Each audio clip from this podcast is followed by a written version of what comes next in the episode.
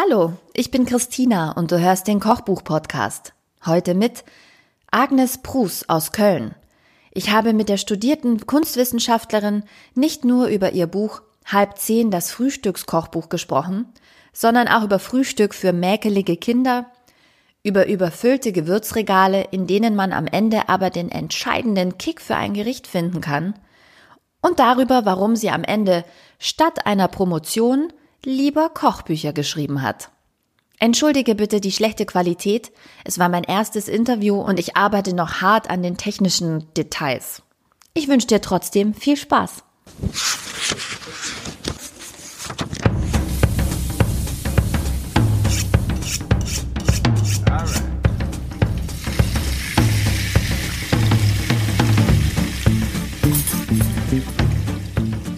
Hallo Agnes Prus. Ich freue mich total, dass wir heute miteinander sprechen. Ich habe mich schon so viel mit deinem Buch auseinandergesetzt, mit halb zehn das Frühstückskochbuch und habe damit so viel Zeit verbracht und mich so verliebt, dass ich mich jetzt extra freue, dass wir uns endlich kennenlernen. Hallo. Toll, Christina, danke. Dankeschön für die Einladung. Ich freue mich auch. Ich bin auch ein bisschen aufgeregt, so Sehr wie das schön. immer ist, wenn man sein Baby vorstellt. Ich habe ja das äh, Kochbuch tatsächlich einen Monat lang ganz intensiv getestet auf meinem Blog, wie ich das immer so mache und bin so neugierig geworden, dass ich wirklich sehr, sehr gerne auch mit dir sprechen wollte. Wie bist du denn auf die Idee gekommen, ein Kochbuch nur zum Thema Frühstück zu machen? Ich, ich werde das ganz häufig gefragt und es fällt mir so ein kleines bisschen schwer, das zu beantworten, weil es für mich so selbstverständlich ist, weil es für mich so eine selbstverständliche Mahlzeit ist. Aber ich glaube nicht für alle. Also erstmal mochte ich immer gerne Frühstück und das war egal welche Uhrzeit. Also ich musste eine Zeit lang um 5.30 Uhr aufstehen, äh, um im Café zu arbeiten. Ähm, auch da war das nie ein Problem für mich, was zu essen, während viele gesagt haben, boah, so früh kann ich nichts essen. Nie ein Thema. Also Essen ist sowieso nie ein Thema.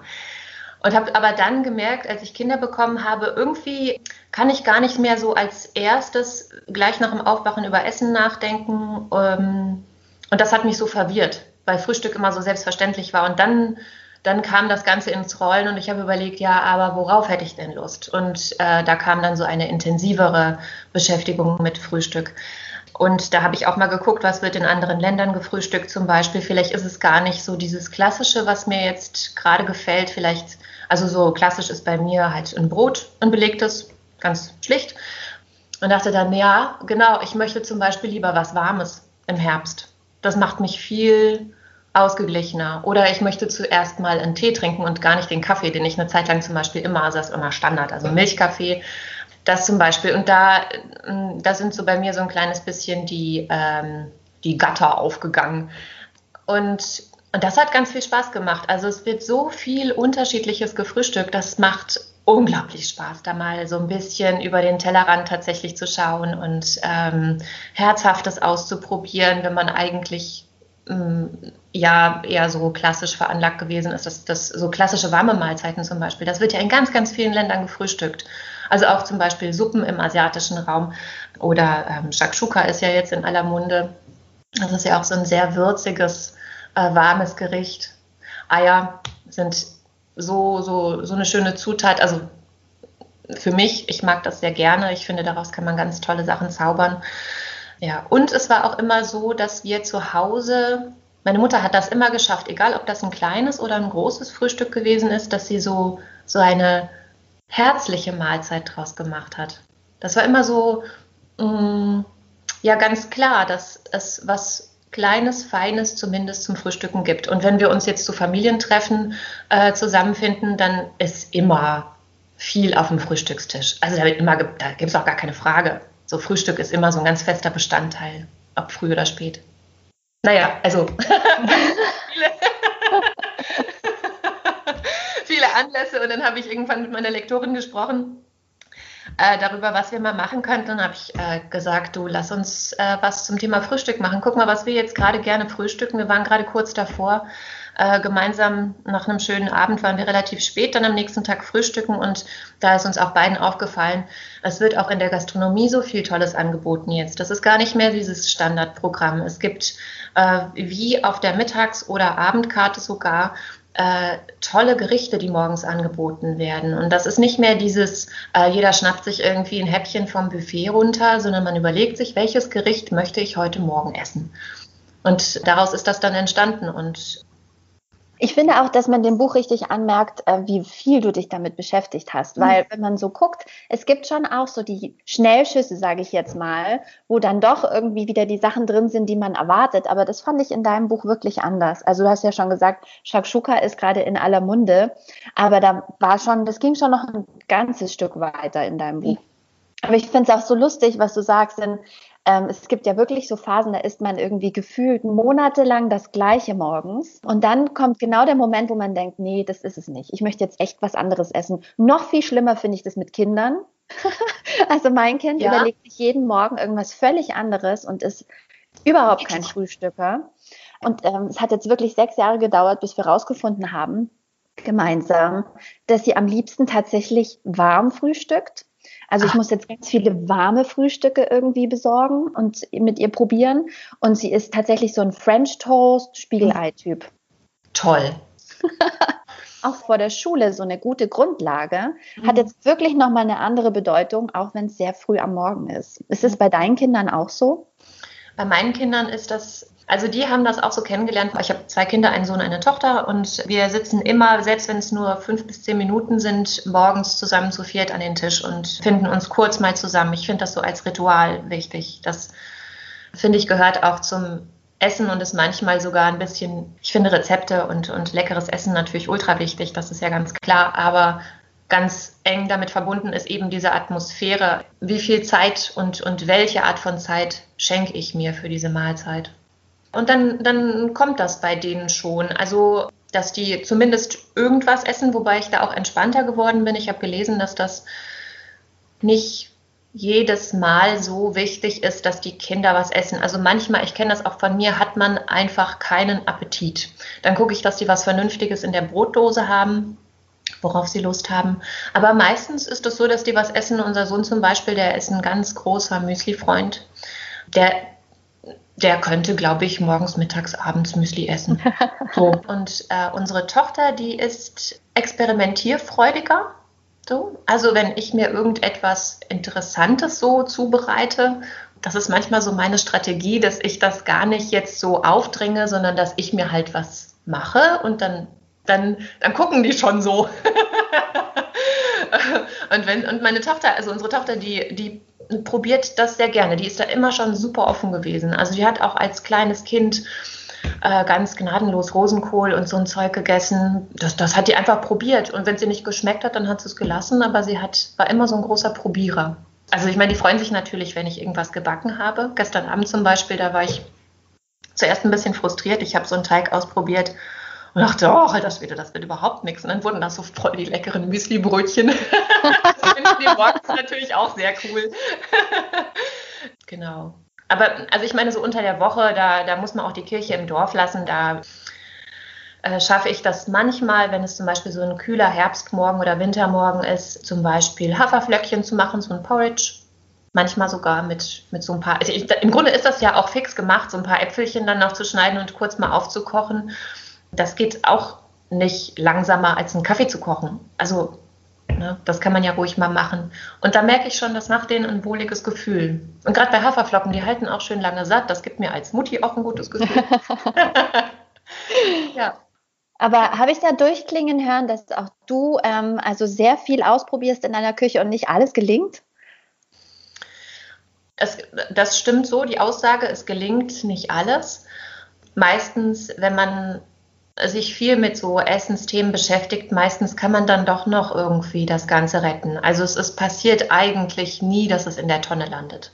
Also dann muss ich schon irgendwie mich nicht konzentriert haben aus irgendeinem Grund, dass mir dann was ausgerutscht ist. Aber wenn ich irgendwie alle Sinne beisammen habe und also beispielsweise Teige oder Backen generell, das ist ja etwas, so beim Kochen kann man mehr äh, so Freestyle arbeiten. Und beim Backen, wenn du dann halt zu viel Flüssigkeit zum Teig gegeben hast, dann ist er halt zu flüssig. Ne? Also dann kannst du auch kein Brot mehr daraus formen. Ja, aber und das ist, wenn man da so ein bisschen Erfahrung drin hat, dann, dann kann man das im Vorfeld schon ganz gut abschätzen. Also dann werde ich schon ein bisschen misstrauisch, wenn, wenn ich dann in ein Rezept lese mm, und dann denke, also war ein bisschen arg viel Flüssigkeit, dann gehe ich ein bisschen vorsichtiger ran zum Beispiel. Und dann misslingt es vielleicht nicht, weil ich halt ja da so ein bisschen Übung und Gefühl für den Teig schon habe. Ja, aber klar, kann natürlich passieren, dass ich mal was äh, versalze beispielsweise. Das passiert nicht so selten.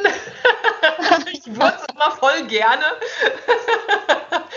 ähm, aber auch das, also wenn es nicht katastrophenmäßig ist, kann man retten. Ich gucke schon, dass es nicht, dass es nicht weggeworfen wird. Das, das finde ich dann, das sollte nicht passieren. Also mir sollte das bestenfalls nicht passieren. Ich bin nicht so für Essensverschwendung zu haben. Ja, das finde ich auch ganz schön, dass das immer mal wieder durchklingt. Auch am Anfang mit den Eiern und dann auch bei meinem äh, Misslingen der Butter. Na klar, ne, wenn da ein Stabilisator drin ist, dann ist die halt auch immer perfekt, die Sahne. Die war auch perfekte Sahne, sie wurde halt nur keine ja. Butter. ja, ja, wobei bei Eiern achte ich immer drauf. Aber wie wichtig ist Qualität, wenn man was Leckeres kochen will?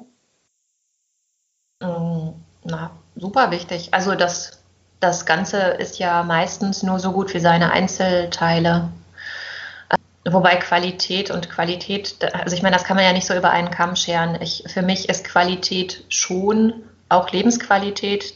Wir kaufen zum Beispiel so viel wir können im Bioladen ein oder auf dem Markt. Das hat mehrere Gründe. Also ich meine, der erste Grund ist natürlich, dass die Sachen nicht behandelt sind oder weniger behandelt sind zumindest. Das steht so darüber. Ähm, es gibt aber auch häufig ein reicheres Angebot und ich mag gerne die Gespräche, die sich im Bioladen und auf dem Markt so entwickeln. Ich lerne da ganz häufig was über die Zutaten. Ja, und zur Qualität äh, auf dem Markt kann ich die Sachen in die Hand nehmen. Die sind meistens unverpackt, ja. Also ich meine, das ist der Grund unter anderem, weswegen ich da hingehe.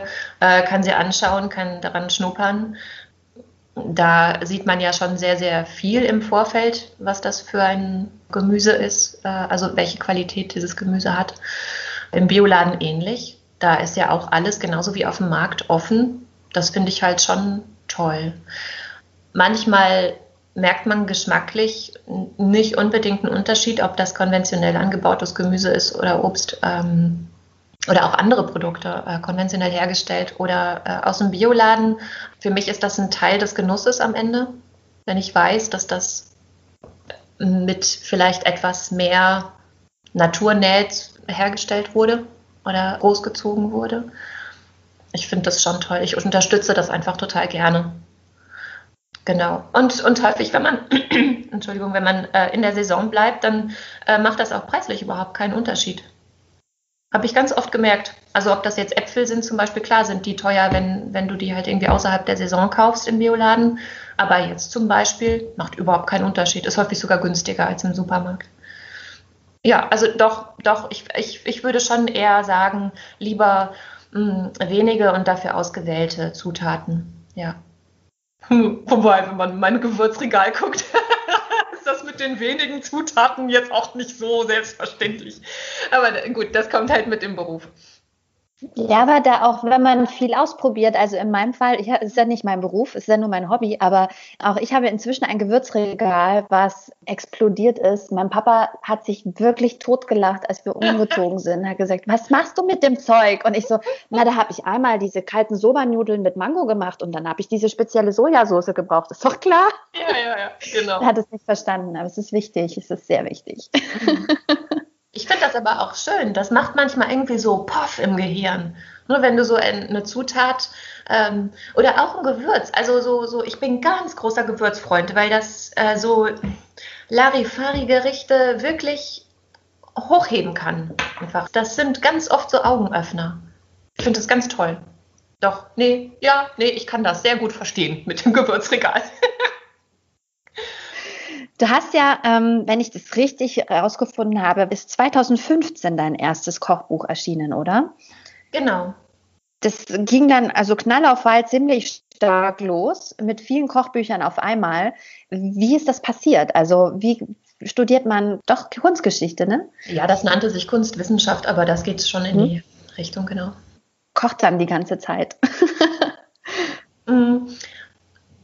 Mir ist letztens, also eigentlich ist das immer schon so gewesen, dass ich gerne gebacken habe. Das mit dem Kochen, das kam so ein bisschen später erst dazu, aber auch schon als ich Kind, weiß ich jetzt nicht, aber als ich eine Jugendliche war, da das ist mir letztens eingefallen, nachdem ich es wirklich jahrelang vergessen hatte. Ich habe mal mit einer, mit meiner besten Freundin, da habe ich bei ihr übernachtet und dann haben wir uns einen äh, kleinen Ordner gemacht und haben aus so einer Kochbuchsammlung ihrer Mutter wirklich die Nacht um die Ohren gehauen und da Rezepte rausgesucht und die abgeschrieben und haben da einen Ordner draus gemacht. Was, was wir halt irgendwie toll finden und mal, wenn wir groß sind, irgendwie ausprobieren oder nicht, wenn wir groß sind. Und zur Weihnachtszeit haben wir auch traditionell immer ganz viele Plätzchen gebacken und da haben wir uns immer so viel vorgenommen, dass wir dann am Ende des Tages irgendwann spät abends in der total verwüsteten Küche standen und überall Bleche verteilt waren. Also das Backen, das war immer schon das war irgendwie immer schon da. Und das wurde halt auch bei uns, also bei mir zu Hause wurde immer gebacken und gekocht. Selbst wenn das schlichte, also es wurde einfach, selbst wenn es nur Kartoffelchen und ein bisschen Blumenkohl mit, mit keine Ahnung was, ne, so noch dazu. Das wurde einfach immer frisch gekocht. Von daher, ich glaube, das prägt einen schon. Und ich habe immer in der Gastronomie gearbeitet. Also immer heißt, seit ich 15 war. Nicht zwingend von Anfang an in der Küche, aber man kriegt das ja so ein bisschen mit. Und dann habe ich nach meinem Studium habe ich ein bisschen in dem Beruf gearbeitet und habe dann gedacht, ich müsste promovieren oder würde das wollen. Der Wille war auch da, dass äh, der Rest hat nicht so geklappt. Dabei würde sich das jetzt so gut machen, ein Kochbuch von Dr. Agnes Bruce. Ja, herrlich. Nee, weiß nicht. Nee, nee, nee, das, das entrückt einen so komisch, glaube ich. Wobei, hm, naja, es hätte eigentlich ein schönes Thema werden sollen, aber ich dachte dann, naja gut, dann machst du das mal so ein bisschen mit der Doktorarbeit und brauchst dann aber einen Job. Weil in der Kunstgeschichte ist das ja nicht bezahlt. Naja, und dann habe ich in einem jungen Café hier in Köln angefangen, im Kaffee und Kuchen. Das hatte eine junge Frau übernommen gerade und ich war ihre erste Mitarbeiterin. Und wir waren sofort wie das Dipsche und das Deckelsche, wie man in Hessen sagt. Also wir haben uns sofort super verstanden. Also beim Bewerbungsgespräch, wir haben dann noch irgendwie einen Kaffee getrunken, haben noch einen Wein getrunken und saßen dann ewig zusammen. Also und so ging das auch wirklich die ganze Zeit weiter. Also wir haben jahrelang wirklich auch unter großem Stress zusammengearbeitet und haben uns, glaube ich, in all den Jahren vielleicht einmal in die Haare gekriegt. Und das ist natürlich so eine total tolle Basis eine schöne äh, Zusammenarbeit mit einer sehr guten Freundin und sie hat das Café also übernommen und da war zu Anfang nur äh, mal ein Kuchen, mal eine Suppe im Programm selbst gemacht und das, äh, das ist immer, immer mehr geworden mit der Zeit. Also ich bin da ganz toll mit dem Ganzen mitgewachsen. Würde man da jetzt anfangen, äh, zu arbeiten, alter Schwede, da müsste man sich aber warm anziehen. Aber dadurch, dass das so langsam begonnen hat, so dann mal zwei Suppen, dann haben wir ganz äh, langsam begonnen, Quiche zu machen. Es wurden sowieso immer mehr Kuchen. Das war irgendwie so eine schöne organische Nummer. Und das, das war sozusagen die Ausbildung, wenn man das jetzt so sagen wollen würde. Also da war ich dann eine Zeit lang auch fast täglich eben in der Küche und dadurch, dass dass meine Chefin und Freundin äh, so eine offene Person ist. Also ich meine, es gab dann immer diese, diese Bereiche, die erfüllt werden mussten, aber was ich sozusagen in diesen Bereichen da fabriziert habe, das, das konnte ich im Grunde frei wählen. Also solange es im Budget geblieben ist. Das war toll. Also da, da dieses Rumexperimentieren und auch so dieses direkte Feedback haben. Also zum einen musste das natürlich gut funktionieren, weil es eben für eine große Gästeschar gemacht werden sollte. Aber ich bin dann nach der Küchenschicht in den Service gegangen und ähm, habe dann ja direkt gesehen, ob die Sachen ankamen oder nicht und wenn nicht, warum nicht. Also so, wenn man manchmal auswärts essen geht, dann wird man ja so gefragt, hat es Ihnen geschmeckt? Also wenn ich diese Frage gestellt habe, ich wollte das wirklich gerne wissen. So, wenn nicht, warum? das war ganz viel Stammkundschaft, also das, das war schon okay, glaube ich. So, und dann, also um endlich, entschuldige, deine Frage zu beantworten, ich habe dann, dann war ein äh, Kochbuch, äh, ein Praktikum im Kochbuchlektorat ausgeschrieben im Hölker Verlag in Münster. Und darauf habe ich mich beworben und das ging drei Monate. Und in dieser Zeit habe ich, ähm, oder in diese Zeit fiel, dass im Hölker Verlag überlegt wurde, eine kleine Reihe von Heften herauszubringen. Und diese Hefte sollten sich jeweils mit einer Zutat beschäftigen, also beispielsweise Apfel oder Erdbeere oder Zimt oder so. Und Da sollte ein Informationstext zu der Zutat und ungefähr 20 bis 25 Rezepte drin sein. Und da habe ich immer ganz arg den Arm gehoben und habe gesagt, ich, ich, ich. Und habe das dann machen dürfen. Und das sind dann am Ende 19 Hefte geworden, über hm, vielleicht zwei oder ja, zwei Jahre, glaube ich, die dann immer so äh, erschienen sind. Und dann kam also das erste Buch, das war ein Plätzchenbuch äh, zum Thema Plätzchen, äh, die ohne raffinierten Zucker und ohne Weißmehl auskommen. Mm, das finde ich interessant, einfach egal welche Trends es so gibt, ob jetzt glutenfrei oder vegan oder so, das kommt auch alles drin vor oder es lässt sich umwandeln.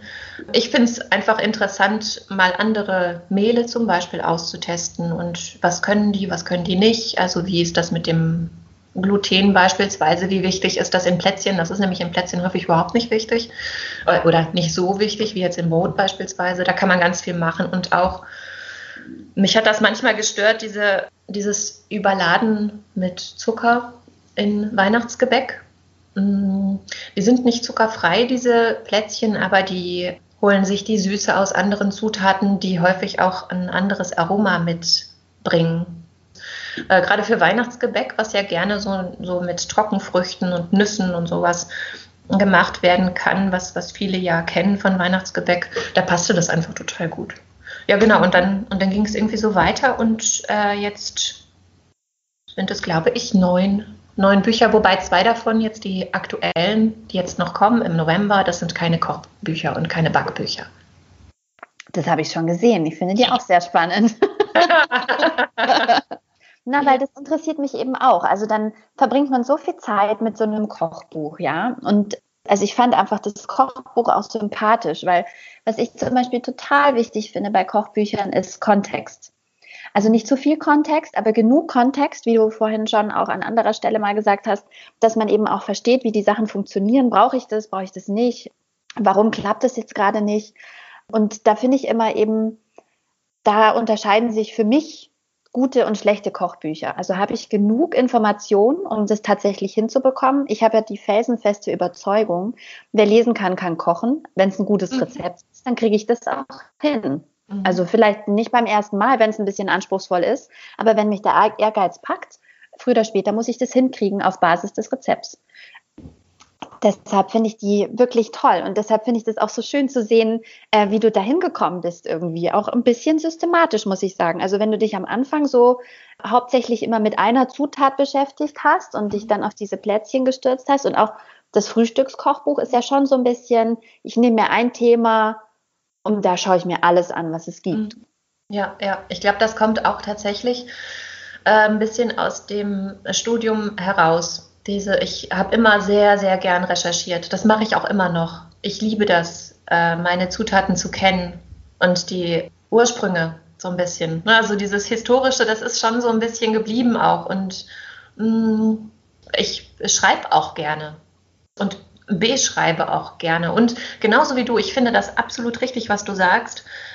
Wenn man so ein bisschen an der Hand genommen wird, manchmal zum Beispiel, also um beim Thema Teige zu bleiben, finde ich das häufig ganz wichtig, wenn die Autorin oder der Autor sagt, beispielsweise der Teig wird klebrig sein. Das ist okay. So, weil das, gerade das, das ist so ein Angstding für viele, glaube ich, so, oh, oh Gott, oh Gott, oh Gott, mein Teig ist ultra klebrig, es ist irgendwie, irgendwie funktioniert das. Und so, ne, da kriege ich schon gleich Puls. Während, wenn ich aber irgendwie weiß, das ist in Ordnung, es wird besser werden, alles klar, weiter geht's. So, ne, das, das finde ich auch an Kochbüchern wichtig. Oder dass man halt weiß, was kann ich, wenn ich es nicht habe, ersetzen. Zum Beispiel, wenn es jetzt um Gewürze geht oder irgendwie so spezielle Zutaten, da höre ich häufig, ja, oh la la, da muss ich das jetzt irgendwie kaufen und dann habe ich das irgendwie ewig im Regal und so. Manchmal finde ich das dann wichtig zu erwähnen, dass das kein Muss ist, das ist optional. Ne? Du kannst das machen, das, das gibt nochmal so ein bisschen extra Kick und oder ist zum Beispiel etwas näher dann am klassischen Original. Aber wenn du es nicht hast, bin ich die Letzte, die sagt, dann kannst du dieses, wenn du keinen Sumach hast, dann kannst du dieses Rezept nicht machen. Ne? also pff, wollen wir auf dem Boden der Tatsachen bleiben. So ein bisschen Inspiration zu geben, finde ich schön, aber ich bin da auch wirklich nicht diktatorisch. Also das finde ich schon toll, wenn, wenn, wenn so Bücher bewirken, dass die Leute selber was machen. Oder merken, guck mal, voll cool, ich kann das selber machen. So, ich finde das für mich klasse. Bei so grundlegenden Sachen, so Brot backen, Butter machen, auch Joghurt machen oder, oder solche Dinge. Ich finde das total toll. Auch zum Beispiel, wenn man Kinder hat, denen zu zeigen, guck mal, so wird dies und das gemacht, egal was für ein Beispiel jetzt. Ne? Oder Marmelade oder auch ein Granola zum Beispiel. Das finde ich klasse, wenn du so Sachen auch lenken kannst ein bisschen. Wenn man zum Beispiel keine äh, gewissen Zutaten mag oder verträgt oder wenn man Zucker einsparen möchte, dass man mit einem Buch, dass einem ein Buch die Möglichkeit gibt zu sagen, cool, mache ich selber, mache ich anders, mache ich genau so, wie ich das will. Ich habe ein bisschen vergessen, was die Frage war. Ich weiß, ich weiß es auch nicht mehr. Auf jeden Fall haben wir bei Essen gesprochen. Das ist das Entscheidende. Aber jetzt bringst du ja zwei Tipps und Tricks Bücher raus. Tricks für Eltern und Tricks für die Küche. Also die Küche, die bleibt ja so ein bisschen nah dran. Mhm. Das mit den Kindern, da wird wahrscheinlich die private Erfahrung mit reinspielen. Aber planst du denn schon das nächste Kochbuch? Ich, ich plane das in meinem Kopf, ja, tatsächlich. Ich möchte gerne ein Backbuch machen. Das ist noch nicht konkret, überhaupt nicht. Aber ähm, ich mag da auch noch nicht so viel verraten. und es ist auch wirklich einfach nur in meinem Kopf erstmal drin. Und ich möchte auf jeden Fall mit der Jelda Yilmaz, die Fotografin äh, in Halb Zehn, die das Halb Zehn Buch gemacht hat, äh, zusammenarbeiten. Die ist einfach große Klasse. Ich liebe alles, was sie macht. Wirklich. Also so, das ist von Anfang an Liebe gewesen und, und ähm, Ach, so ein ganz großes Vertrauen. So, was du zum Beispiel gesagt hast, so ähm, ein Rezept muss funktionieren. Da ist für mich natürlich total wichtig, dass jemand diese Rezepte nochmal, also ich meine, dass ich die kann, ist eine Sache, aber es muss ja jemand anders auch verstehen und nachkochen, nachbacken können. Und da war Jelda zum Beispiel immer ganz viel mit mir am Kommunizieren. Also teilweise zum Beispiel mit, mit äh, Teigen, wo sie nur nochmal zur Sicherheit nachgefragt hat, ist das so richtig? wo ich gemerkt habe, ah, da muss ich an dem Rezept noch ein kleines bisschen an der Klarheit schrauben vielleicht. Teilweise hatte sie so optisch, weil sie ja so, bei ihr geht es ja dann sehr um die Ästhetik, äh, dann noch Anregungen hatte. Das ist auch total fruchtbar gewesen. Und wir haben auch überlegt, das ist aber auch erst in der Phase des drüber Nachdenkens, einen Workshop anzubieten. Da müssen wir mal gucken, dass wir das irgendwie verbinden können, also kochen oder backen und fotografieren. Da haben wir auch schon einen schönen Ort, der uns so vorschwebt. Mal gucken. Genau. Also es gibt so ja einiges in der Anfangsphase. So Fühler ausstrecken ist jetzt angesagt und ausprobieren schon mal. Das ist aber total schön. Ich habe dieses Jahr ganz viel gearbeitet und ich merke das manchmal sehr stark. Also gerade die zwei Supertricks-Bücher, das war so eine etwas andere Arbeit. Das war in der ersten Jahreshälfte alles sehr intensiv und sehr viel, auch total toll. Ich springe da auch immer gerne ins kalte Wasser und sage immer, ja klar, mache ich euch. oh. Aber irgendwie wird es dann auch immer, weil es halt auch muss. Aber ich habe danach gemerkt, so ich, ich äh, brauche jetzt eine Pause, um nochmal alles zu sortieren in meinem Kopf und zu überlegen, was möchte ich als nächstes machen und auch so ein bisschen Kraft zu schöpfen. Also so ein bisschen so eine von mir selbst auferlegte Zwangspause, eine kleine. Und das ist spitze. Das kann ich nur empfehlen. Weil dadurch, ja, ich denke immer, wenn ich so viel arbeite, ich kann gar nicht ohne diese viele Arbeit. Aber der Körper sagt irgendwann doch, doch, das kannst du und das solltest du. Und danach geht es auch wieder total gut weiter. Also so, ich, ich merke das richtig, dieses Auftanken, auch Ideen, das, das ist wie, wie so ein trockener Schwamm, der dann so plötzlich wieder so ein bisschen Feuchtigkeit und dann wird er groß und dick und voller Ideen und das wird schon alles spitze. Genau. Aber ich meine, ich habe ja dieses Jahr schon vier Bücher rausgebracht. Das reicht ja für dieses Jahr. ich würde auch sagen, also als ich nachgeguckt habe, was du noch alles geschrieben hast, dachte ich so, Okay, aber sie hat erst 2015 überhaupt angefangen, Kochbücher zu schreiben. Also du bist sehr fleißig. Du kannst eine absolute also, Pause machen. Ja, nee, ich habe aber auch Glück. Also das, Das ist häufig wirklich einfach so ein bisschen Glückssache. Ich, ich meine, ich, ja, ich bin fleißig, ich weiß das auch, aber das kommt daher, weil ich das toll finde, das Thema. Ich habe mich früher immer gefragt, boah, wie machen das so Leute, die selbstständig arbeiten, morgens irgendwie den Hintern hochzukriegen. Man macht das einfach. Man macht das einfach, weil man es will und, und weil es getan werden muss. Man hat ja auch eine Deadline. Also, ne, da kann ich auch nicht irgendwie rumhängen und sagen, ja, ach nö, das macht ja keiner ein Buch alleine. Also da sind ja immer total viele beteiligt. Aber es hängt alles immer von demjenigen ab, der die, diesen ersten Wurf in die Welt hinaus schickt.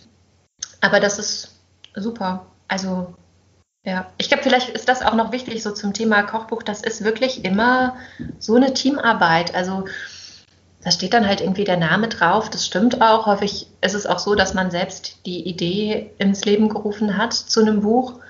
Aber zum Beispiel jetzt Jelda, die die Fotos gemacht hat, also das ist so eine andere Dimension nochmal, die so ein Buch bekommt durch diese wahnsinnig schönen Bilder. Da, da, boah, das ist toll. Das ist so toll. Also du schreibst dann da rum und probierst in deiner Küche rum und dann, und dann macht ein Mensch da so Poesie draus. Ich finde das unglaublich. Wirklich ganz toll. Also ja, vielleicht ist das noch irgendwie wichtig bei dem ganzen Kochbuchthema, weil die Atmosphäre, die, die wird ja dann so mitgeschickt durch die Fotos. Ich merke das auch an mir, wenn ich Kochbücher durchgucke, so im Laden. Also da muss ich schon sagen, wenn die Fotos gut sind, dann hat man mich häufig. Ich tue mir wirklich schwer bei Kochbüchern, die keine Bilder haben. Also so richtig mhm. keine Bilder haben. Ja, ja. Weil ich einfach, ich kriege dann Appetit, wenn ich das anschaue. Ja. Wenn ich das sehe, wenn ich die Rezepte sehe, dann bekomme ich Hunger und dann will ich das auch kochen. Ähm, insofern mhm. finde ich das finde ich genauso. Und ich, mir ist auch durchaus aufgefallen, dass du immer wir schreibst. Mhm. Unser Kochbuch, wir haben das Kochbuch gemacht. Ich finde das auch sehr schön. Ich bin auf jeden Fall gespannt, was da noch kommt, Agnes Bruce. Das klingt alles sehr spannend. Ich backe auch für mein Leben gerne. Ich bleibe äh, hoffentlich mit dir in Kontakt und äh, du hältst mich auf dem Laufenden. Ja, und dann sprechen wir einfach wieder. Gut, das machen wir. Sehr gerne. Vielen, vielen Dank. Sehr gerne.